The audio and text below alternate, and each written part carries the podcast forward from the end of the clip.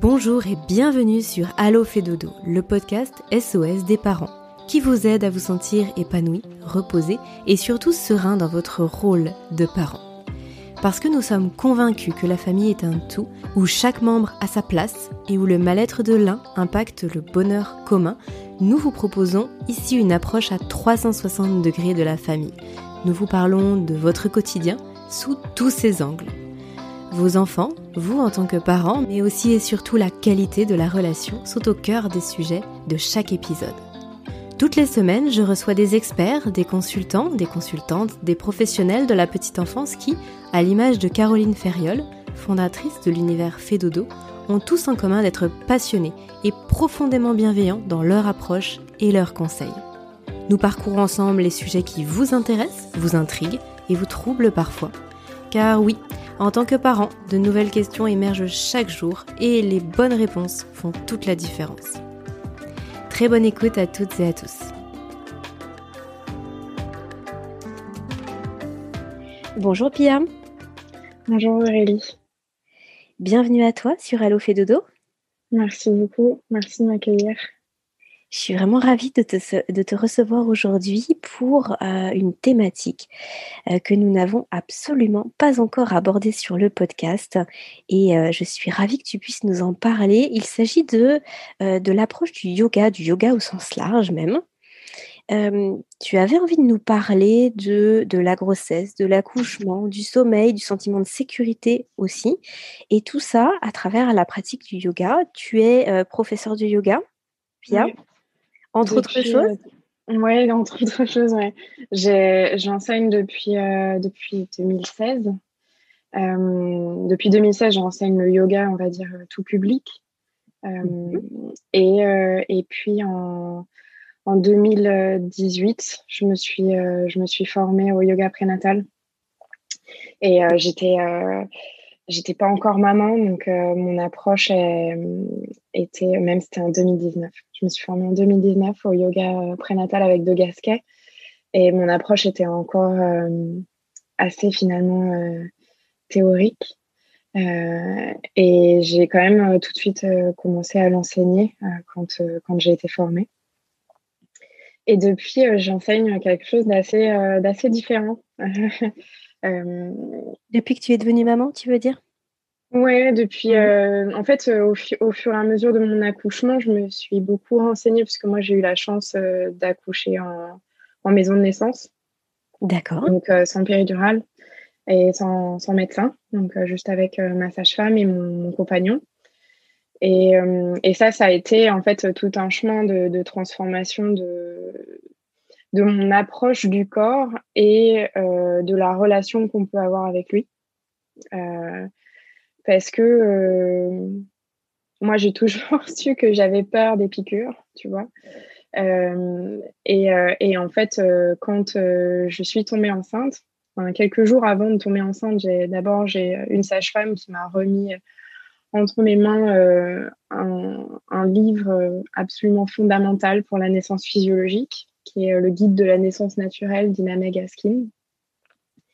Et quand j'ai commencé à le lire, je me suis dit que c'était ça qu'il me fallait, cet accouchement euh, physiologique, euh, sans prendre, en tout cas pour acquis, que c'était que la, grossesse était une maladie. ça peut être encadré par des pathologies, mais chez quelqu'un qui va bien, on n'a pas besoin d'accompagnement plus médical que ça. Euh, et, ça, ça a été mon entrée en fait dans une nouvelle relation au corps, euh, beaucoup dans la confiance. Euh, et, je l'ai emprunt de d'autres formations qui ont été une formation avec Michel Audin sur la physiologie de la naissance. Michel Audin et Liliana Lamers, son actuelle compagne, et la préparation à la naissance de Karine la qui aujourd'hui s'appelle Quantique Mama. Et tout ça, en fait, ça m'a permis de comprendre que à l'intérieur de nous, il y avait une sagesse des milliers d'années. Euh, ce qui est en fait euh, ce qui rejoint beaucoup la formation euh, que j'ai reçue avec Caroline Ferriol donc pour le sommeil des bébés qui fait beaucoup référence à notre être archaïque. Euh, Pia, avant de, rentrer dans le vif du, sujet et d'aller plus loin dans, tout ce que tu souhaites euh, nous exposer aujourd'hui, est-ce que tu peux en quelques mots te présenter Bien sûr. Euh, que, que, les parents qui nous écoutent puissent savoir un petit peu qui tu es, quel a été ton parcours, quel a été justement, bah là tu commençais à nous parler de tes formations et mmh puis ce que tu fais aujourd'hui. Et peut-être que ensuite tu pourras aussi nous définir ce qu'est le yoga aujourd'hui en tout cas Comment toi tu le définirais et quelle est cette approche? Parce que j'ai l'impression que c'est très très vaste et qu'on pourrait peut-être démarrer par ça aujourd'hui. Ça te convient? Oui, ça me convient. Alors, écoute-moi, à ce jour, on va commencer par aujourd'hui. Euh, je suis, euh, la, cofondatrice d'un studio de yoga à Guétari qui s'appelle euh, Yoga Echea. Donc, ça veut dire la maison du yoga en basque. on a ouvert ce, ce lieu-là en novembre 2020. Et, euh, et ça a été la concrétisation bah, de euh, cinq ans, euh, cinq ans d'enseignement pour ma part, que j'ai commencé à Paris. Et, et, donc sans, sans, le désir réel d'ouvrir quoi que ce soit. mais ça a été le, le fruit d'une rencontre, d'une opportunité. Voilà, donc à ce jour, je suis ça. Et qu'est-ce qui m'a mené à l'enseignement du yoga? C'est la vie. Euh, moi, j'ai eu une relation euh, à mon corps euh, très disciplinée pendant beaucoup d'années parce que, alors je l'explique comme ça, j'ai trois grands frères. Donc j'ai fait beaucoup de karaté pendant, pendant sept ans. donc j'ai eu, j'ai eu une rigueur et, et ouais, une forte discipline pour, pour pouvoir me canaliser parce que j'avais beaucoup d'énergie. Et, euh, et, ça a toujours pris beaucoup, beaucoup d'espace dans ma vie. Et ensuite, euh, je me suis tournée vers d'autres disciplines sportives euh, et notamment la boxe taille chez moi pendant que, pendant que je, je, travaillais. J'étais dans la communication d'un très bel hôtel parisien. Et ce très bel hôtel parisien pour lequel je me dédiais entièrement à la tâche, euh, ben un jour, je me suis dit qu'il fallait que ça change, autant dans mon travail que dans ma relation à mon corps, puisque la boxe taille, c'est très, très violent. Euh, et, et, je me suis tournée vers le yoga. Euh, ce yoga qui au début était une pratique pour moi-même, qui a commencé en fait par le sentiment très simple de me délier, notamment me délier quelque chose dans les coudes. Alors en Feng Shui, on dit que l'écoute, c'est le fils. Et euh, moi, ça me, ça m'en fait retrouver mes frères, en fait, euh, qui ont une très, très grande importance pour moi. Et, euh, et finalement, comme j'avais, j'avais cette, cette façon, cette approche du, de la discipline sportive, pour moi, était de faire les choses très bien bah, c'est seulement au bout de cinq mois de pratique du yoga que j'ai commencé à me former pour, euh, pas pour être professeur, enfin, c'était une formation diplômante pour devenir professeur, mais moi, c'était euh, pour apprendre à, faire les choses bien. Et en fait, ça, bah, comme beaucoup de personnes qui, qui, qui font du yoga, ça a transformé ma, ma vie, ma relation à moi, en m'apaisant énormément en ouvrant vraiment un autre chapitre de, de ma relation émotionnelle au monde. Euh, je me suis sentie beaucoup plus en paix. Et après, euh, bah, j'ai commencé à enseigner parce que c'était irrépressible. Et donc, j'ai commencé euh, à la fois à enseigner le yoga à Paris et tout en étant toujours dans ce très bel hôtel. Et au bout de deux ans de jonglage entre les deux, j'ai fait mon choix en ne faisant plus qu'enseigner. Et à ce moment-là, j'ai rencontré mon, conjoint avec qui, en fait, on a, on a fait beaucoup de projets, euh, des projets de, qui se sont concrétisés. On a fait des retraites à l'étranger avec nos élèves. On a enseigné dans les plus grands studios parisiens. Et, et puis, on a eu notre enfant et on est parti vivre au Pays Basque. Et Aujourd'hui, on, donc, on a ouvert notre studio et là, on va commencer à, dans une petite semaine à former 15 élèves pour devenir à leur tour professeur. Hmm. Voilà, ça c'est mon quotidien aujourd'hui. Et maintenant, en fait, j'ai, c'est le yoga que j'ai complété avec la formation faite auprès de Caroline Ferriol pour pouvoir devenir consultante en sommeil des bébés. Et qu'est-ce qui t'a qu'est-ce qui t'a orienté vers euh, vers justement cette formation euh, Parce que est-ce que c'est est-ce que tu as tu ressentais le besoin de compléter ta pratique du yoga avec autre chose et que ça s'est tombé sur ton chemin ou est-ce que vraiment c'est venu à part et tu t'es dit que tu pouvais entre guillemets euh, jongler entre les deux et que ça pouvait d'une certaine façon être complémentaire pour toi? En fait, je crois que ma formation l'origine est assez niaise euh, parce que euh, pour moi, la relation euh, d'amour dans un couple et dans une famille dépend beaucoup du temps de sommeil qu'on a eu la nuit. parce que, parce que les, les phrases sont mieux formulées quand on est reposé. elles sont beaucoup moins bien quand on est, quand on est fatigué. Et en fait, j'ai voulu en faisant cette formation, euh, bah, pouvoir faire en sorte que l'amour persiste dans les couples euh, malgré cette société dans laquelle on vit et avec laquelle je ne suis pas du tout en adéquation, qui nous demande beaucoup trop en tant qu'adultes. Donc c'était vraiment très décorrélé du yoga en fait quand j'ai fait cette formation. Mm-hmm. Et finalement, euh, le fait est que bah, dans mes cours de yoga prénatal, et parfois dans d'autres. Euh, par exemple, parce que je donne aussi des cours euh, que j'ai appelés Inner Peace, donc la paix intérieure, dans lesquels en fait je distille hum, pas mal d'informations sur le sommeil et sur le système euh, parasympathique de manière générale. Donc, et ça, j'essaye en fait de, de le faire tout en restant moi-même, c'est-à-dire en restant avec une forme de poésie de ne pas rentrer que dans des connaissances scientifiques et anatomiques, mais euh, ces connaissances-là que les femmes euh, en prénatal vont acquérir avec moi, vont leur donner beaucoup, beaucoup de confiance en plus de ce que je pouvais leur apporter avant, dans, que ce soit postural ou dans les respirations ou dans le chant. Maintenant, elles repartent aussi avec un petit bagage de connaissances. Hmm. Tu souhaitais nous en parler aussi un petit peu aujourd'hui.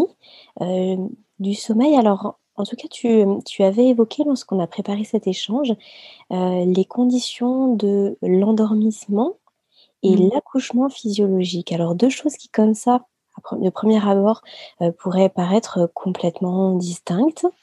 Et, et toi, tu, souhaitais les, les aborder ensemble. Euh, est-ce que tu veux commencer par ça, Pia? Oui, avec plaisir.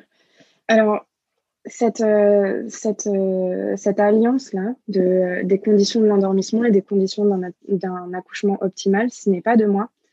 C'est quelque chose que j'ai appris donc, auprès de Michel Audin et Liliana Lamers, euh, puisqu'ils font vraiment référence à l'état animal de la femme qui est nécessaire pour pouvoir accoucher physiologiquement. Et euh, moi, j'ai pris le parti d'en parler dans mes cours même si je sais que c'est complexe, puisque euh, aujourd'hui, il n'y a que huit maisons de naissance en France, donc euh, huit petits endroits en France dans lesquels on, met toutes les chances euh, du côté des femmes pour accoucher physiologiquement. Ensuite, on a heureusement la chance d'avoir d'autres endroits qui ont des salles naissance, mais c'est ce sera c'est déjà ça, mais c'est pas assez, ce que je veux dire, des maisons de, 8 maisons de naissance. Euh, et, dans ces lieux-là, euh, que ce soit en, maison de naissance ou dans les salles de naissance, on, tente en fait de se, de faire, de créer un environnement dans lequel la femme va pouvoir être avec son, son intuition la plus forte. Euh, c'est-à-dire qu'on va lui poser très peu de questions, qu'il n'y aura pas de monitoring, euh, donc pas, de, pas en fait de, signal constant qui la ramène dans, euh, dans, dans, son intellect, dans la partie frontale de son cerveau. Euh, et, et, ça, ça va être en fait quand, quand on s'endort, on voit que on a besoin de donc des mêmes conditions que pour l'accouchement, qui sont l'obscurité, le sentiment de, sécurité et euh, notamment le, fait de ne pas être regardé, donc de ne pas être épié. Euh, donc beaucoup d'intimité. Euh, et ça, hum, bah, je pense qu'on en fait tous l'expérience quand, quand, on s'endort. S'endormir en plein jour avec quelqu'un qui nous regarde et l'impression que quelque chose ne va pas, ça va être très très compliqué. et c'est pareil pour l'accouchement. Donc c'est dans ce sens-là que ça se, que ça se rejoint. D'accord. C'est hum, parlant, ok. Hum, moi, par exemple, je te, je te donne les, les conditions de, de, mon accouchement. Donc j'étais euh, j'étais dans une pièce euh, dans, au premier étage de, de l'hôpital Les Bluets, euh, puisque donc les maisons de naissance sont forcément soit à l'intérieur, soit juste à côté d'un hôpital. Et les rideaux étaient fermés.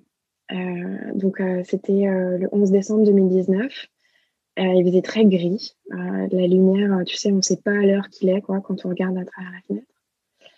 Et, et, donc, nous, il y, avait, il y avait des chevaux et un, et un Père Noël en bas. on ne sait pas pourquoi. mais donc, tu vois, c'est un moment où on a ouvert le rideau et on a vu cette scène-là assez marrante. Et ensuite, on, a, on referme le rideau et on ne sait plus à nouveau quelle heure il est. Euh, parce qu'on est dans cette obscurité. Euh, Il y avait une toute petite lumière allumée et c'était nous qui avions choisi de l'allumer. Euh, ma sage-femme nous avait dit Vous venez me chercher si vous avez besoin. Et donc, on était toujours, toujours tous les deux jusqu'à ce qu'à un moment, j'ai besoin de son accompagnement. Mais donc, j'avais tout ça. J'avais j'avais ce, ouais, cette, euh, cette grande intimité, euh, le, pouvoir de faire absolument tout ce que je voulais, euh, tout en sachant que derrière, s'il se passait quelque chose, bah, il suffisait juste que je disais à mon compagnon d'aller chercher la sage-femme. Hmm. ça allait aller. Et donc, en fait, c'est de bénéficier voilà, de ce moment hors du temps et pleinement hors du temps et pleinement hors de la pensée puisque même, euh, même dans des conditions où on nous invite euh, vraiment, enfin moi, ces conditions-là parfaites, le cerveau, il continue quand même de mouliner. On se demande comment ça va se passer, des choses comme ça. Donc si l'environnement joue pour nous, euh, c'est déjà énorme. Et ça, en fait, ça, se, ça peut se travailler. moi, je le travaille dans, mes, dans mes cours de yoga. Il y a toujours des moments où, j'invite pas forcément très longtemps, puisque ça peut, ça peut aussi gêner, hein, euh, mais j'invite à, l'indépendance du mouvement. Donc ça demande, euh, bah, ça demande du cran, parce qu'on est dans une société de contrôle. Euh, et, et, ça peut être, bah, par exemple, quand on est dans une posture, ça c'est pour les pratiquants, hein, mais dans, dans, un guerrier 2, dans une posture donc vraiment qui, bah, qui est bien établie, euh, qui est forte, euh, qui demande un peu d'exercice musculaire, et bah, à l'intérieur de cette posture-là, on va venir euh, danser avec le bassin. On va réfléchir la jambe, on va l'attendre, la réfléchir, l'attendre, en ayant les mains sur son ventre, en ayant peut-être les yeux fermés si on est assez confortable dans son équilibre ou si on en a envie, ou en ayant les yeux ouverts. Et tout ça, en fait, c'est dans mes cours de yoga, on va venir travailler cette, cette bulle, en fait la bulle dans laquelle on va pouvoir dire qu'on est partie intégrante du monde, mais que là, on s'en fiche complètement parce qu'on est complètement avec notre bébé. Et, donc ça, moi, j'essaye de, j'essaye de créer ça pour que les femmes, en fait, dans leur quotidien, elles aient, euh, euh, tu sais, c'est comme avec la méditation. Euh, plus tu la pratiques, plus ton, plus ton cerveau il va être capable de plonger dans l'état méditatif. Et bien là, pour moi, c'est ça. ces cours de yoga-là, ils sont une préparation à la plongée dans l'intuition. Dans l'intuition ou dans laquelle on va être euh, traversé par ces millénaires, par cette sagesse des millénaires, par cet archaïsme du corps de la femme qui est capable d'accoucher et par aussi la sagesse de notre bébé qui est capable de venir au monde. On, se laisse emporter, Pia, parce que tu nous, parce que tu nous expliques. Euh, c'est très joli et c'est très puissant. pour les, les, parents qui nous écoutent, peut-être pour les mamans principalement là qui nous écoutent et qui sont peut-être enceintes, est-ce que tu pourrais nous donner une approche du yoga? Je sais que pour toi, ça peut paraître peut-être euh, très bête comme question, mais quand on ne pratique pas, qu'on n'a pas forcément dans son entourage des personnes qui pratiquent, euh, mmh on n'est pas forcément familière avec tout ça. Est-ce que tu peux nous parler du yoga en tant que pratique? Est-ce que tu peux nous parler du yoga pour euh, les femmes enceintes? Et mmh. puis après, t'approcher de, de, ce que ça peut apporter justement à, aux, femmes qui le pratiquent pendant leur grossesse, ce que tu étais en train de, nous expliquer euh, Alors, c'est compliqué de, définir euh, ce qu'est le yoga, parce qu'il y a beaucoup, beaucoup d'approches différentes. je dirais en tout cas, ce que ça n'est pas, c'est pas de l'immobilité. c'est en partie de l'immobilité, c'est en partie du silence et c'est en partie du mouvement. Donc le yoga, c'est pour moi, la façon dont je le vis en tout cas, c'est prendre un temps pour, euh, pour l'émerveillement, euh, pour euh, renouer avec le, les toutes petites choses. Les toutes petites choses qui vont nous permettre en fait d'écouter la musicalité de, de notre être. Donc ça peut être de réentendre les battements de son cœur pour la première fois depuis longtemps. Ça peut être de prendre à la fin d'un cours ce temps allongé sur le dos. Qui s'allonge sur le dos par terre euh, pendant sa journée Très peu de monde, à part les bébés. Euh, et, donc, ça va être aussi de, mettre du mouvement, un mouvement qui peut, être, qui peut être lent, qui peut être souple, qui peut être, fort, pour pouvoir en fait tenter petit à petit d'accéder à un corps dans lequel on est bien, un corps dans lequel on est bien, c'est très très différent d'un corps qui serait euh, tenu par une éternelle jeunesse. C'est un corps, euh, c'est un dans lequel il est agréable d'habiter, euh, un corps qui nous permet d'être d'être en paix, d'y déposer son souffle. Et on vit beaucoup dans une société qui va très très vite, avec des ordinateurs, avec des téléphones portables. Et donc le yoga, ça va nous permettre euh, de ralentir et de sentir souvent que il n'y a que soi aussi qui peut être suffisant. En fait, c'est de venir, au fur et à mesure des pratiques, de trouver une forme de satisfaction, non pas dans son, dans son moi, mais plutôt dans son soi, donc l'être, qui accueille quelque chose de plus grand. Donc moi, ma forme de yoga, en fait, elle est, elle est assez spirituelle, euh, puisque j'adore me sentir petite. Euh, se sentir petite, donc c'est pas se sentir nul, hein, c'est se sentir appartenir à quelque chose de plus grand. Et ça, c'est vraiment très très à contre-courant en fait de notre société. Euh, bah, tout à l'heure, j'étais dans dans un kiosque pour acheter pour acheter un journal et quand on regarde les, tous les magazines euh, sur l'été, c'est vraiment, euh, bah, c'est assez terrible. C'est terrible d'être ramené à sa peau euh, en tant que, que facteur vieillissant ou à son poids. ou même à, l'actualité qui ne cesse de, de, courir, de changer ou de nous faire peur. Et donc là, en fait, c'est par exemple de se replacer bah, parmi les arbres, ou euh, de sentir que notre respiration, il n'y a pas que nous, euh, en tant qu'êtres singuliers, qui respirons, mais en fait, on est des milliers à respirer, des millions, des milliards, et qu'il y a eu euh, des milliards de personnes qui ont respiré avant nous. et moi, c'est ça le yoga, c'est venir à, à se relier à soi, mais à un soi qui appartient à quelque chose de beaucoup plus grand. Et ça, ça soulage beaucoup. Tu parles beaucoup de respiration, tu parlais de méditation tout à l'heure. Euh, ça sont, on, peut, on considère souvent que ce sont des pratiques en tant que telles. J'ai l'impression que pour toi, ce sont des outils dans ta pratique, même si outil n'est pas forcément le mot le plus heureux, mais en tout cas, euh, ça fait une partie intégrante de ta pratique du yoga. Euh, tu évoquais aussi l'intuition. Mmh tu peux nous parler de cette intuition? Notamment, pour, les, pour les femmes enceintes. L'intuition, c'est quelque chose qu'on perd beaucoup. justement parce qu'on est dans une société de contrôle et qu'aujourd'hui on, a accès à énormément de savoir. Mais l'intuition, on peut la retrouver en créant des espaces des espaces où on va jouer avec son intuition. Donc, il y a certaines personnes qui vont se donner des espaces d'écriture, d'autres, ça va être dans la danse. Ça peut être de plein de façons différentes, la façon dont on va aller se baigner aujourd'hui. voilà. Et, pour d'autres, bah, ça va être de se créer un espace bah, dans le yoga. Et cette intuition, en fait, elle, c'est un tout petit murmure et donc, euh, pour l'entendre, pour le vivre, il faut forcément du silence. Parce que quand on est très, très occupé ou quand, quand on est dans des, endroits très bruyants, on n'a pas de place pour l'intuition.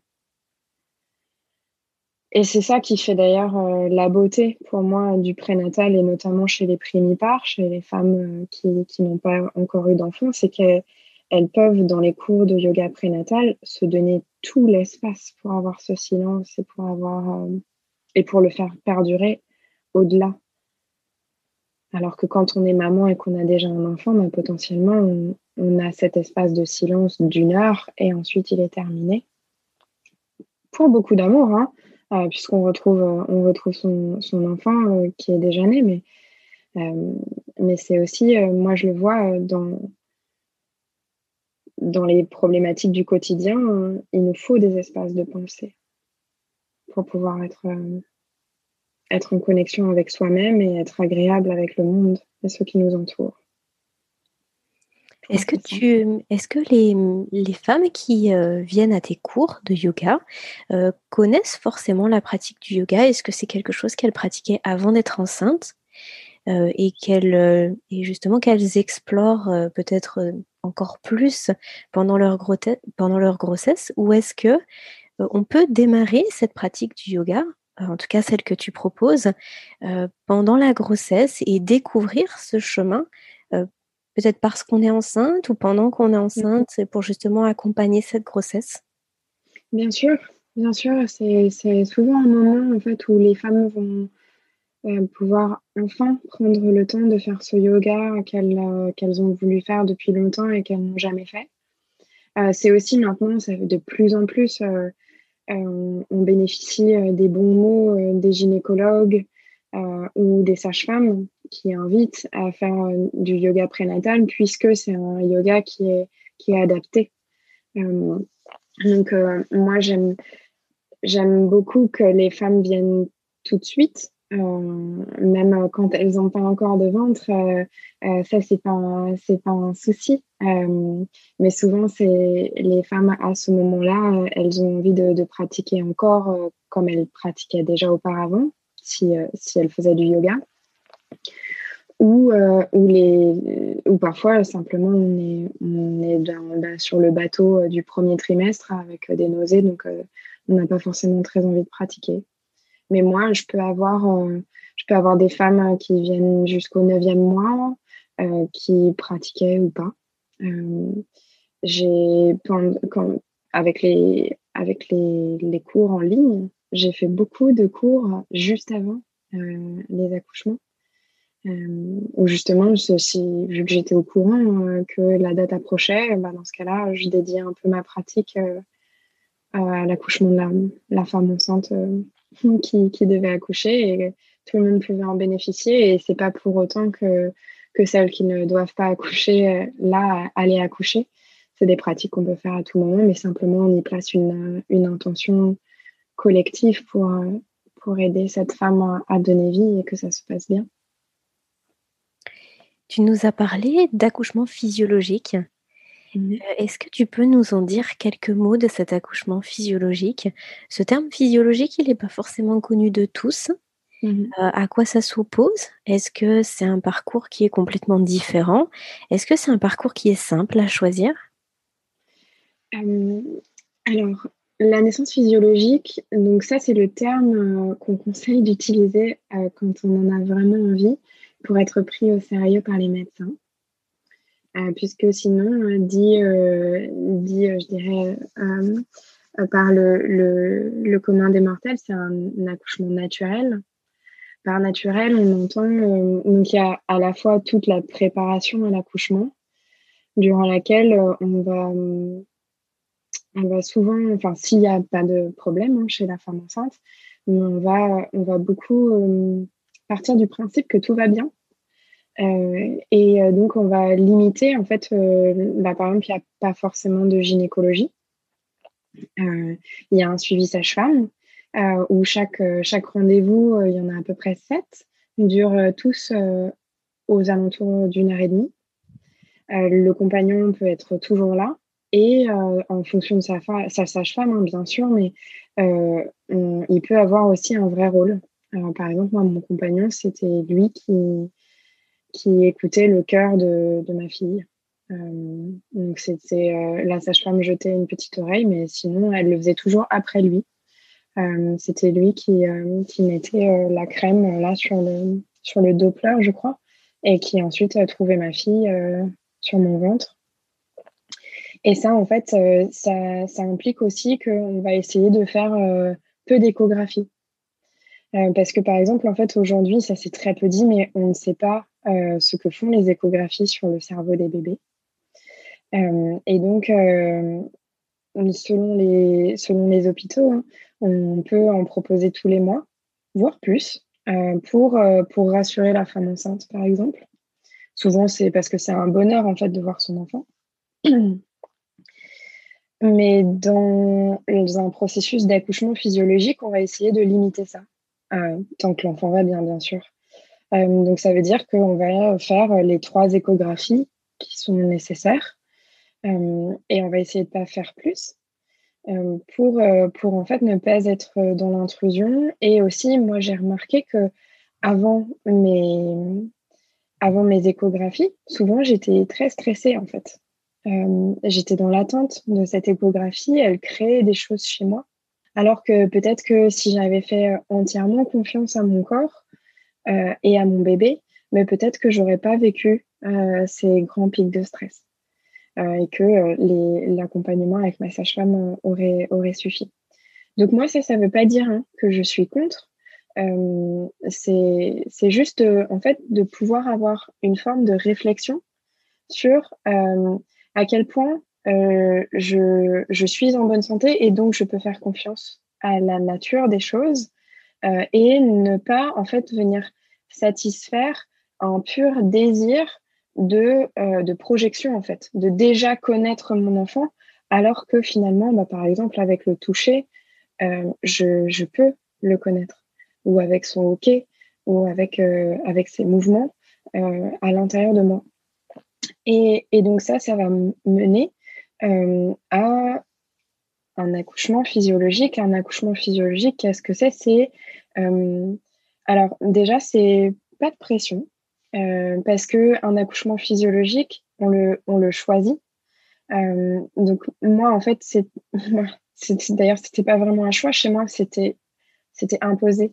En fait, je ne me voyais pas accoucher dans un hôpital et j'avais extrêmement peur d'une péridurale. Euh, ça, vraiment, c'est pour moi, c'était impossible. Euh, je, suis insupportable quand, euh, quand on approche une aiguille de moi. Donc là, dans, dans, mon bas du dos, ça, me, ça me paraissait impossible. Et donc, moi, l'accouchement physiologique est venu comme un soulagement. Et donc, chez une autre femme, l'accouchement physiologique va venir comme une source de stress. Et donc là, c'est c'est pas OK dans ce cas-là chacun, chacun fait ce qui lui correspond euh, profondément.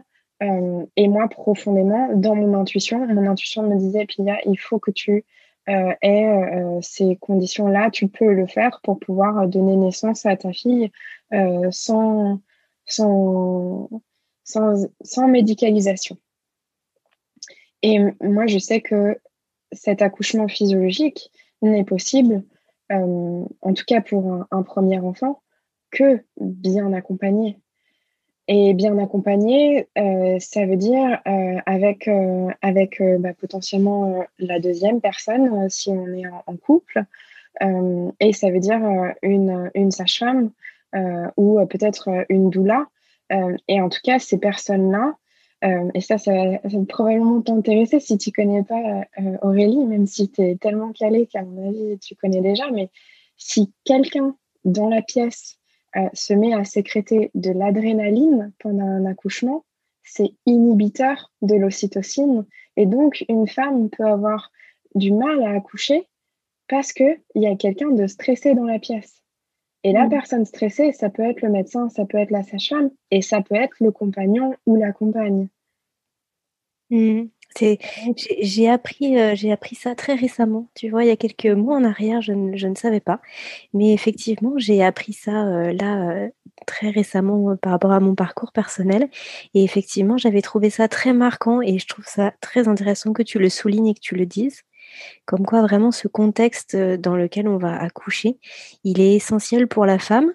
Et ce, qui est, ce qui est très difficile, finalement, dans un accouchement dit classique, où il y a beaucoup de médicalisation, c'est qu'en plus, on n'a pas forcément toujours les mêmes personnes autour de soi et que mmh. le personnel médical peut euh, ne, nous a pas suivis pendant toute la grossesse et euh, il peut être assez distant euh, de, de, la femme qui est en train d'accoucher et puis venir aussi avec tous ses bagages ou avec le stress qu'il a pu avoir avec d'autres femmes qui étaient dans les chambres d'à côté et du mmh. coup on se retrouve pas dans un contexte qui est extrêmement favorable. Oui, je te remercie pour cette précision, c'est très très très parlant. Mmh. Oui, il y, a, une dans le, le, guide de la naissance naturelle, donc qui a été écrit par Ina Megaskin, euh, il y a une petite histoire d'un. C'est une, dame qui accouche de son deuxième enfant et ils reviennent euh, sur ce qui s'était passé pour le premier. En fait, le premier accouchement a été très très long. Et en fait, euh, c'est au moment de parler de cet accouchement où, où Iname se rend compte qu'en fait, le papa voulait absolument rester avec sa femme dans la baignoire et en fait, il avait très envie de faire pipi. Et donc, il se retenait.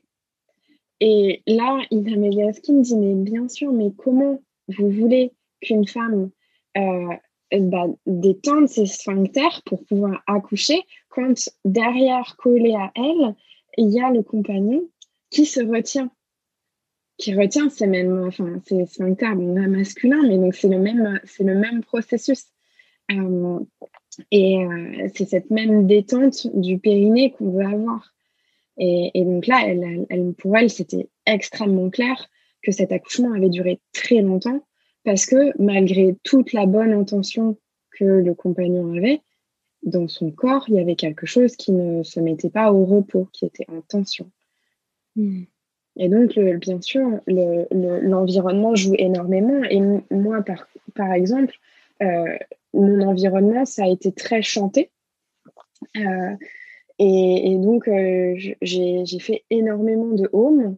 Et ces homes-là, en fait, quand j'étais euh, en contraction, ce qu'on peut aussi appeler euh, dans ce vocabulaire de la naissance physiologique, on va essayer d'appeler ça des vagues d'énergie pour pour sentir en fait que c'est pas la contraction qui te rend petite, fermée, douloureuse, mais plutôt quelque chose qui te traverse pour amener vers ton bébé et ben dans ces, dans ces vagues d'énergie-là, ben moi, mes hauts, ils étaient très, très hauts, parce que j'avais mal. Et, euh, et, donc là, c'était le rôle de mon compagnon, euh, puis le rôle de ma sage-femme de me ramener vers des hauts très, très bas. Ces mêmes hauts, plus ils sont bas, plus ça va ouvrir euh, le bassin, plus ça va faire vibrer un son vibratoire qui va détendre le périnée. Et ça, moi, j'aurais pas pu le faire toute seule. En tout cas, j'étais pas toute seule et je sais qu'il y a certaines fois où ma voix partait, ou juste j'oubliais de me remettre à chanter les hauts, mais j'ai eu besoin de ces personnes-là autour de moi pour, euh, pour pouvoir avoir confiance et pour pouvoir me ramener dans mon intuition aussi. Est-ce que tu pourrais revenir sur quelque chose que tu as cité tout à l'heure, à savoir l'état animal? Mmh c'est quoi l'état animal, surtout pour une, femme qui s'apprête à accoucher? Alors, l'état animal, euh, il faut essayer de se, dépêtrer des, clichés parfois. Euh, mais beaucoup de femmes euh, disent qu'elles deviennent louves quand elles accouchent. Alors, ça peut se traduire aussi par des sons, hein, des sons très, très bas et très incontrôlés. et en fait, ça va être finalement de c'est quand son corps devient maître. Donc ça veut dire que ce sont des postures qui vont nous être dictées qui, par quelque chose qui nous transcende. par exemple, ça, ça peut être, bah oui, d'aller à quatre pattes ou de faire des squats ou par exemple, chez certaines femmes, je me souviens, c'est, je sais plus où est-ce que je l'ai lu, où est-ce que je l'ai entendu, mais euh, par exemple, une femme qui avait, euh, qui avait prévu d'accoucher chez elle et qui avait mis mais du plastique partout parce qu'elle avait de la moquette. Et finalement, elle s'est retrouvée à accoucher comme un chat dans son placard.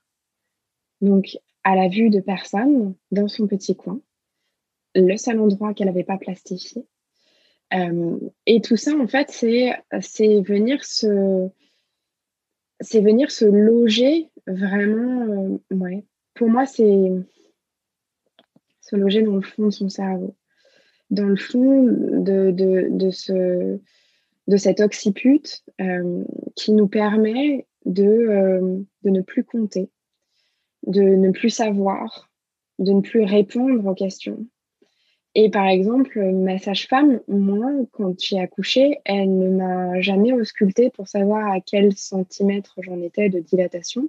Par contre, elle me posait une question. Alors moi, je suis incapable de dire laquelle, mais justement, si j'étais particulièrement incapable de répondre, elle savait que, par exemple, j'en étais à 8 cm de dilatation. Si là, je suis partie, que mes propos ne sont plus cohérents, c'est que je suis en train de plus en plus d'être dans cet état animal. Et ça, c'est très difficile justement quand on est à l'hôpital. Euh, et euh, particulièrement, je pense en temps de Covid, euh, si les hommes ne sont pas les bienvenus ou la tierce personne, parce que on va poser les questions à la femme. Et c'est pas à la femme qu'il faut poser les questions. C'est à l'autre personne de répondre. Hmm. Tu penses que c'est malgré tout possible d'avoir un accouchement physiologique, de se retrouver dans cet état animal, d'être au plus proche de soi-même et de son bébé, même dans un hôpital, si toutefois il n'y a pas de maison de naissance, tu disais qu'il y en avait très peu en France. Euh, je sais également que, euh, bah, par exemple, dans certaines régions, il n'y a pas de, de, doula pour se faire accompagner aussi. Il y a certaines régions qui sont finalement dans lesquelles les personnes sont un petit peu sur ce chemin médicalisé par euh, pas par choix mais par nécessité parce qu'en fait il y a y a rien d'autre et c'est très compliqué de faire autrement alors d'autant plus lorsqu'on n'a pas la connaissance que ça peut exister mais en tout cas il n'y a pas y a pas par exemple de sage-femme qui euh, qui peuvent euh, faire un accouchement à domicile. Donc, les personnes se retrouvent à accoucher forcément dans, un hôpital pour leur sécurité si elles ne se mmh. sentent pas d'accoucher seules, complètement seules, et ce qu'on peut mmh. entendre. Est-ce que tu penses que c'est possible quand même Déjà, il y a des personnes qui sont absolument des perles, même dans des hôpitaux. Euh, qui, euh, qui vont vouloir instaurer tout plein de choses qui changent la donne. Euh, moi, j'ai la chance de connaître euh, à, à, Bayonne, au Pays Basque, une femme comme ça, euh, qui, avec qui, résultat, je, travaille pour les cours de prénatal. Elle, elle, elle conseille à, à, ses, à ses patientes de, de venir à mes cours. Et moi, je sais qu'entre ses mains, les femmes vont être très bien accompagnées. Euh, et il y a ce, que j'énonçais tout à l'heure, il y a toutes ces salles naissances euh, qui, euh, émergent heureusement de plus en plus et qui sont de moins en moins une exception. Mais le fait est que souvent, il n'y en a qu'une seule. Donc ça veut dire que si elle est occupée et qu'on a un projet de naissance euh, le plus physiologique possible, bah, ça peut être, ça peut être un peu plus compliqué. Après, moi, c'est pour ça que je vais travailler la bulle de protection ou l'intuition pendant mes cours de yoga. Et par exemple, je donne parfois des postures à pratiquer dans l'ascenseur ou dans les couloirs. Euh, et peu importe ce qu'on va vous dire, en fait. Peu importe si vous gênez. Euh, euh, et donc, après, c'est de, de, travailler en amont au, plus possible, de mettre dans son projet de naissance, de pouvoir chanter ou de pouvoir changer de position. Et, et, tout ça, en fait, de manière générale, plus aussi on fait il faut à la fois faire confiance aux, personnes qui vont nous accompagner et en même temps, on peut, euh, nous aussi, en utilisant les bons termes, euh, venir peut-être euh, changer leur regard si elles n'ont pas le même que nous pour pouvoir aller vers un accouchement le plus physiologique possible ou au moins que la médicalisation ne soit pas automatique. Mais c'est sûr que pour moi, en fait, plus on va, plus la femme enceinte euh, va atteindre le jour de l'accouchement, plus elle est vulnérable. Et, et c'est pour ça que la tierce personne ou le, le ou la partenaire sont des, sont des personnes clés pour pouvoir faire respecter euh, le, désir, le besoin, l'urgence euh, de la femme qui est enceinte. De par ton expérience et ta pratique, Pia, qu'est-ce que tu as pu constater par rapport aux accouchements de femmes qui choisissaient justement cette voie-là, qui choisissaient un accouchement physiologique? Est-ce que tu as peut-être la sensation ou, carrément est-ce que c'est un constat, est-ce que c'est avéré que les accouchements se passent mieux, que la femme se sent euh, finalement plus épanouie après son accouchement?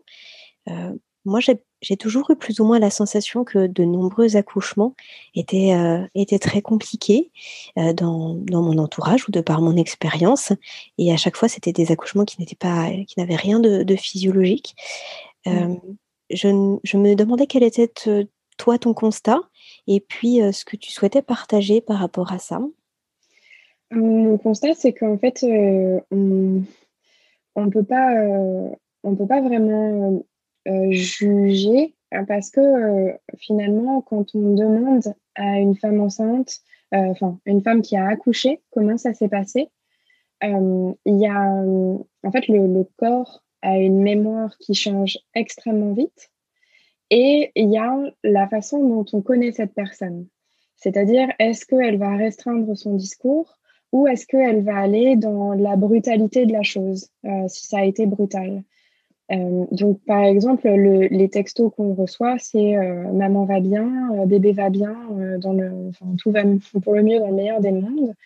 Et ensuite, en fait, selon, selon les, enfin moi, par exemple, mes critères d'un accouchement, enfin de mon accouchement qui a été très beau, et, et c'est la suite qui pour moi a été très difficile. et ben j'ai j'ai pas eu euh, d'induction, euh, j'ai, on m'a fait confiance, j'ai pas été déclenchée. Euh, euh, et donc ça, c'est ça, ce sont mes propres critères. Mais parce que en fait, euh, je, dans ces formations que j'ai pu faire, donc notamment dans la formation donnée par Michel Audin et, Liliane Alamers, on voit en fait que pour, pour déclencher, on va donner l'hormone qui est en fait dit souvent à la femme enceinte qu'on lui injecte de l'ocytocine, mais ce n'est pas de l'ocytocine qu'on injecte, c'est de la pitocine. Donc c'est une reproduction chimique de l'ocytocine. Et ça, en fait, ça va envoyer euh, un message au corps pour pouvoir commencer les contractions utérines, mais ça n'est absolument pas la même chose que l'ocytocine qui va baigner la maman dans un, dans un état d'être aussi que la chimie n'est pas encore capable de, créer. Et donc, en fait, quand on va induire un, accouchement ou que euh, on, va faire cette injection de, pitocine, euh, on, va euh, créer chimiquement un accouchement. Donc, potentiellement, la, la, relation d'amour qui est, qui est bah, heureusement présente euh, chez, toutes les femmes, euh, mais elle peut être court-circuitée euh, parce que on est, on est venu mettre un, liquide à l'intérieur du corps de, de la femme. et donc, moi, par exemple, le, cette injection-là, ou ce même, maintenant, en fait, de plus en plus, malheureusement, on fait des, décollements de la membrane pour pouvoir aussi euh, induire l'accouchement, mais sans, euh, sans mettre de, de, pitocine dans le corps de la femme, euh, et ben ça non plus, en fait, c'est c'est pas parce que c'est pratiqué avec des doigts que c'est naturel. et donc, donc, mais après, c'est au choix de chacun. C'est vraiment à, l'expérience de chacune. Moi, par exemple, il y a une chose qu'il faut savoir, c'est que dans les maisons de naissance naturelle, il y a 50% des femmes qui ont besoin de monter euh, à l'étage euh, des Bluets, par exemple, donc pour celles qui accouchent au calme, comme moi, donc la maison de naissance de Paris, euh, il y a 50% des femmes qui, bah, au bout de X heures, et c'est à elles de choisir, disent bon, ok, on arrête, là j'ai besoin d'aide, là j'ai besoin de la péridurale ou j'ai besoin de, la césarienne. Et ce qui est optimal, c'est de pouvoir faire une césarienne qui ne soit pas en urgence, mais une césarienne quand on sent qu'il va y avoir besoin de, de la césarienne et ça n'est pas un échec. Euh, mais de toute façon, on peut pas. En fait, on peut se, on peut se préparer au meilleur. Euh, et il faut aussi euh, savoir que il peut en fait tout se passer pour n'importe qui parce que c'est pas parce qu'on aura pratiqué le yoga prénatal que juste au moment où on sent la tête de son bébé, on se dit mais je suis pas prête ma relation avec mon père ne va pas. Euh, comment euh, comment puis-je comment puis-je avoir euh, une, une, relation avec mon bébé alors que moi-même je n'ai rien résolu par rapport à mon père, par exemple? Ça c'est ça c'est de l'ordre du de l'inconnu. Donc nous tout ce qu'on peut faire c'est c'est mettre en confiance le plus possible.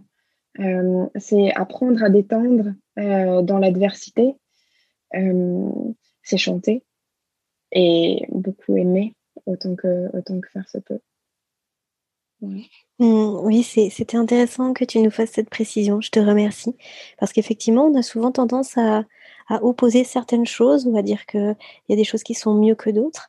Et finalement, là où tu mets le doigt, c'est que c'est vraiment un chemin personnel et puis aussi qu'on peut emprunter un chemin, se rendre compte que finalement ce chemin, on ne pourra pas le tenir jusqu'au bout, qu'il est peut-être pas fait pour nous jusqu'au bout, et puis rebifurquer à un moment donné et c'est ok, et ce sera le chemin de chacun, enfin de chacune en l'occurrence.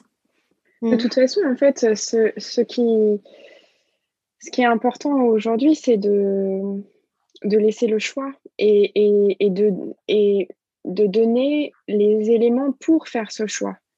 Euh, parce que c'est pas parce qu'on vient d'une famille de médecins qu'il faut forcément être à l'hôpital et inversement, c'est pas parce que euh, on vient euh, d'une famille où il y a eu que des accouchements naturels qu'on est obligé de faire un accouchement naturel. C'est bien d'avoir tous les éléments et heureusement qu'il y a la médecine aujourd'hui. Moi, ce que je, ce que je remets en cause, c'est la systématisation. Mmh. Mmh. Mais chez certaines femmes, euh, ben, il y a tellement de stress que, euh, que les, les, échographies euh, tous les mois, ce sera probablement une bonne solution. Après, euh, parce qu'on n'aura pas forcément le temps, les moyens de, de, de changer ou d'apporter la réassurance autrement à la femme enceinte. voilà, tout, tout est tout est une question en fait de, de, disponibilité de l'information et du choix après qu'on fait euh, pour, pour, pour son accouchement. Mais le fait est que de, quand, quand on dit qu'on aurait aimé savoir, euh, c'est dur, c'est ça qui est dur. Euh, et, et donc on, moi, c'est ce que j'essaye de donner pendant mes cours de yoga, de donner beaucoup d'éléments. Euh, mais je sais forcément que mes cours de yoga, ils ont la limite de, euh, de la femme qui a, qui a vécu un accouchement naturel et qui donc, moi, je me, je me saisis des, des, des récits de mes amis qui ont pu vivre des choses très belles ou des, des choses beaucoup plus compliquées dans, dans les hôpitaux. Tu parlais de stress là juste avant. Est-ce que tu souhaites nous dire quelques mots sur ce fameux système parasympathique, euh, sur euh, la façon peut-être dont on peut justement abaisser son stress, la façon dont ça se passe dans notre corps, euh, la façon dont notre système nerveux va s'activer dans un sens ou dans un autre, mmh et, en quoi on peut jouer là-dessus? Une façon moi que j'aime beaucoup faire pratiquer pour, pour activer le, système parasympathique.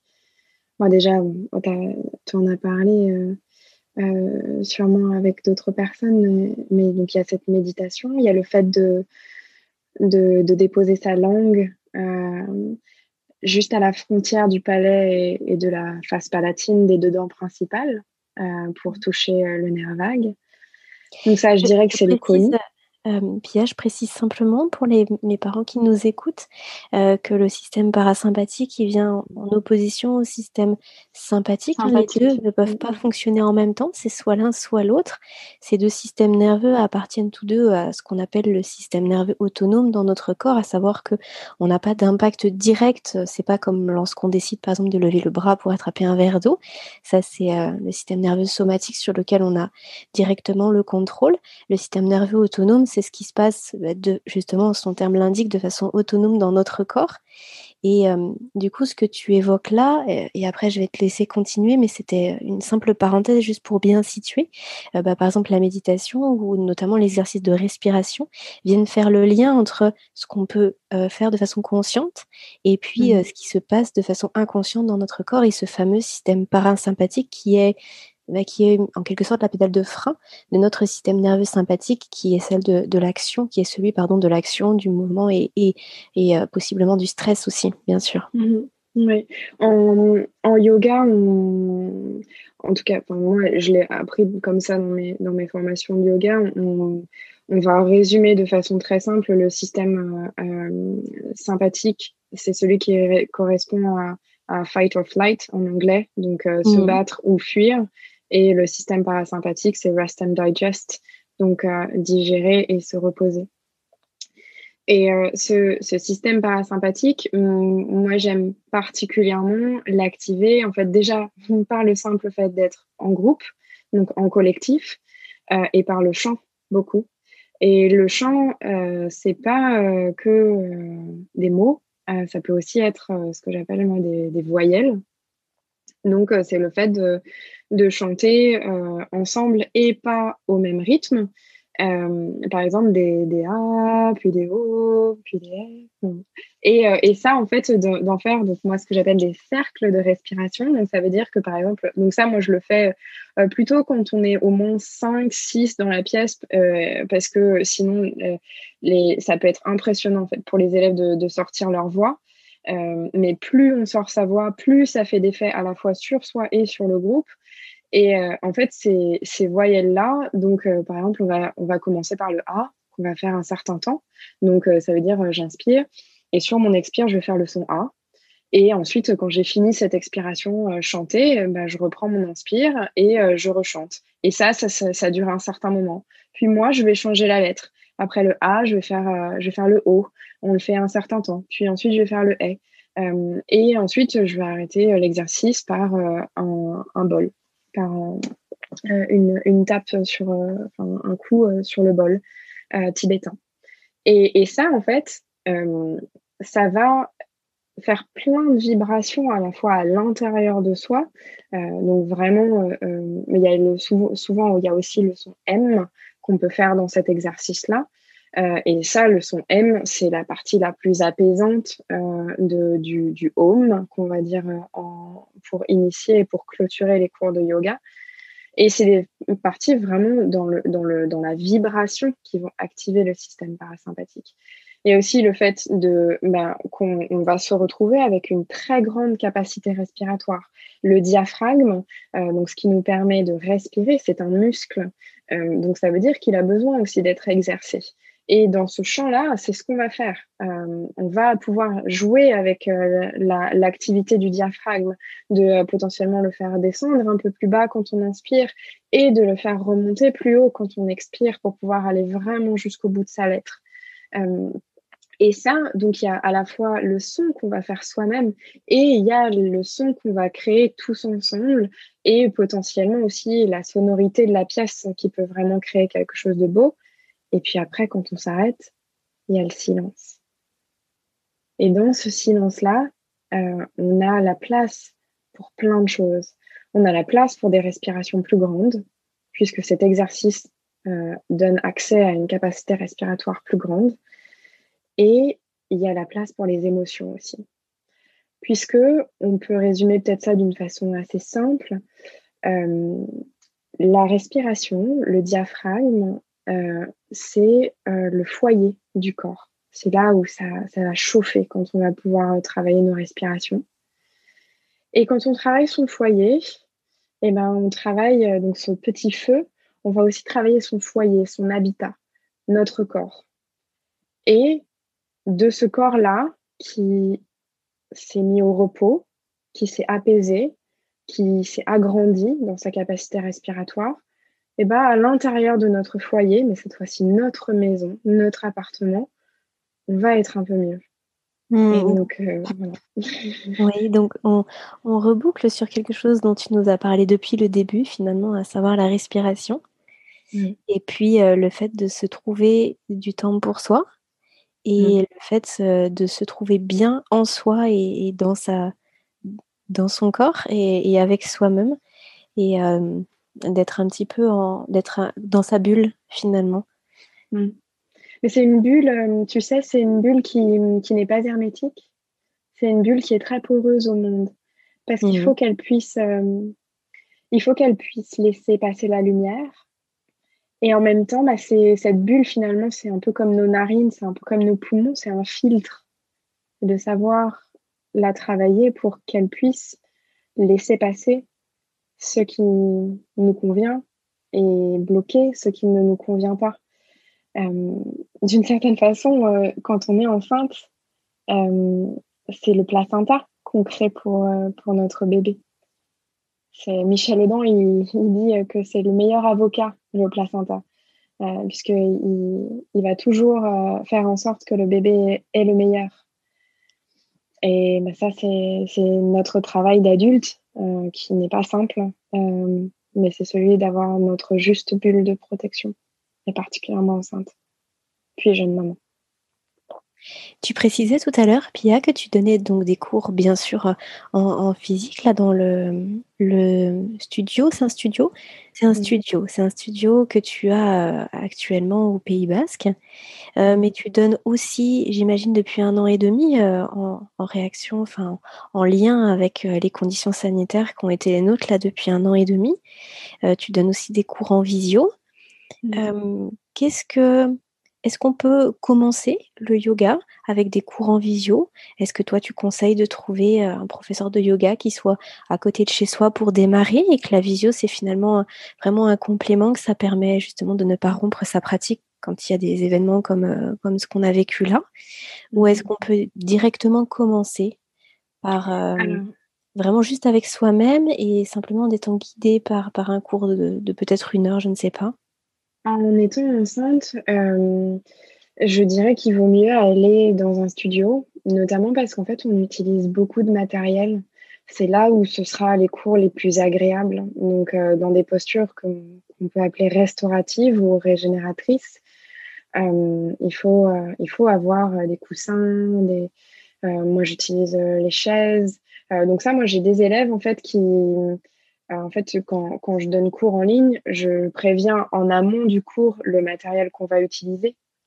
Euh, mais donc, euh, l'idéal, c'est d'avoir au moins quelque chose de similaire. Donc, ça peut être des gros livres, ça peut être un coussin et ça peut être une chaise en bois. Euh, c'est pas important. Euh, mais le fait est que je dirais que le, le, prénatal en ligne, pour quelqu'un qui n'en a jamais fait, c'est pas optimal. Moi, aujourd'hui, les femmes que j'ai enceintes en ligne, c'est qu'elles sont venues au studio et que euh, bah, sont reparties chez elles, puisque peut-être qu'elles étaient, elles ont découvert mes cours en vacances. Euh, et donc elles veulent continuer après. Ou sinon, c'était des élèves que j'avais quand je vivais à Paris et elles venaient à mes cours de yoga d'avant. Et donc elles ont envie de pouvoir continuer euh, l'enseignement avec moi à distance. Mais sinon, moi, je dirais que, euh, voilà, cas de force majeure, c'est super en ligne. Mais si jamais on a la possibilité d'aller dans un studio et puis d'être d'être replacé par la professeure et puis de, de, de chercher aussi euh, vraiment ce, ce moment euh, de bah où la fin en tout cas moi c'est comme ça que je le perçois mais où où, où la personne qui enseigne euh, partage dans son être à quel point la femme enceinte est dans, le, dans un moment mais merveilleux et où elle est dans sa plus grande puissance tout en étant aussi dans sa plus grande vulnérabilité. Donc d'être mise en fait euh, sur sur une forme de piédestal, tellement on veut en prendre soin. Bah, ça, ça se fait beaucoup, beaucoup en, présence. Mmh. Et, est-ce que tu accompagnes uniquement des, femmes justement dans tes cours de yoga? Ou est-ce que parfois les partenaires peuvent participer? Est-ce que est-ce qu'il y a un intérêt de pratiquer le yoga que tu proposes en couple? Ou est-ce que c'est vraiment uniquement destiné aux femmes enceintes?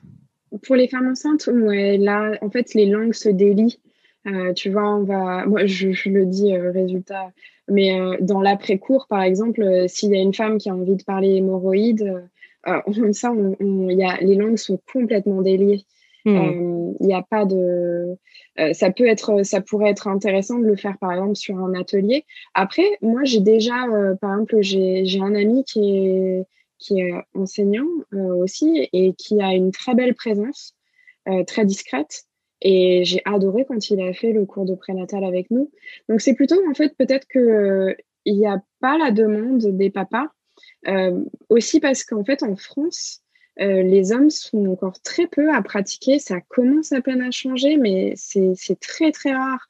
Alors que euh, les Anglais, les, les, Néerlandais, les Américains, bah, c'est du 50-50 hein, maintenant. Alors que, euh, que nous, bah, par exemple, euh, même quand on fait un, un, stage de yoga de 4 jours, euh, intense hein, quand même, avec 20 heures de pratique en 4 jours et en duo avec mon compagnon, bah, le maximum sur 12 personnes, on va avoir 3 hommes. Donc, mmh. Mmh, ça tend à émerger, mais c'est pas, pas encore très démocratisé. Ouais, en France. Ouais. En France, oui. Mmh. Euh, Pia, je te propose qu'on se dirige tout doucement vers la fin de cet échange. Est-ce que tu avais quelque chose que tu souhaitais rajouter par rapport à tout ce que tu nous as partagé sur le yoga prénatal et sur, euh, sur cette approche de l'accouchement physiologique, sur ta vision aussi, bien sûr, ta philosophie? Hum, Je l'espère, euh, j'espère que ce que j'ai pu dire euh, sera vraiment en fait le, vecteur de, de confiance et pas d'une défiance. Euh, de sentir que il faut vraiment la place pour tous les choix euh, et que euh, et que heureusement qu'en fait on vient vers on va vers de plus en plus une des réponses multiples pour pour chacune et et que au final bah, ce soit comme dans les accompagnements de sommeil, ou au moins ce que j'essaye de pouvoir préserver, c'est que, que ce soit l'amour euh, qui, qui soit euh, vraiment le, moteur de tout, euh, de, de cet accouchement, puis de, de, ce, de cette rencontre avec son bébé, et puis de ce qu'on va construire ensuite, et puis même dans, dans, sa, dans sa relation à, à soi un amour incommensurable et, ineffable. J'allais te poser la question, Pia, de, de trois mots qui te caractérisent, qui, qui, te, qui reflètent, qui te reflètent, toi, en tant que personne. Comment tu te qualifierais? J'ai bien noté que le mot amour revenait souvent. Je me suis dit ouais, que j'étais sur Terre pour aimer. Après, euh, euh, pour me caractériser en ce moment, je dirais euh, aussi un peu perdue. Euh, à cause des temps qu'on vit et que ma maternité est quand même relativement jeune encore aujourd'hui, puisque ma fille a 19 mois et que je suis encore à tâtons sur plein de choses. Et après, c'est l'espoir. J'ai confiance en, moi et en mon foyer et en tout plein, tout plein de personnes qui, qui forment mon entourage aujourd'hui.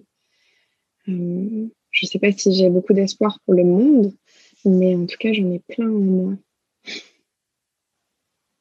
Pia, avant de te, de te quitter, est-ce que tu peux nous dire où est-ce qu'on te retrouve euh, pour euh, l'ensemble de, tes pratiques? Euh, Alors, on peut me retrouver sur deux endroits différents. Alors, pour ma casquette yoga, il y a mon site personnel qui est pialecanu.com ou euh, le, site de mon studio de yoga qui est yogaechea.com, E-T-X-E-A. Et sinon, pour les accompagnements en sommeil, je suis retrouvable sur le site de fedodo.fr.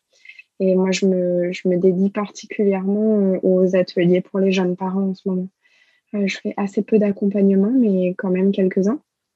mais ce qui me plaît, c'est c'est vraiment dans la continuité du prénatal de pouvoir euh, être dans ce petit temps là de, périnatalité euh, où tout, euh, tout, tout peut se fonder, tout peut, tout peut être bien posé si on a les connaissances.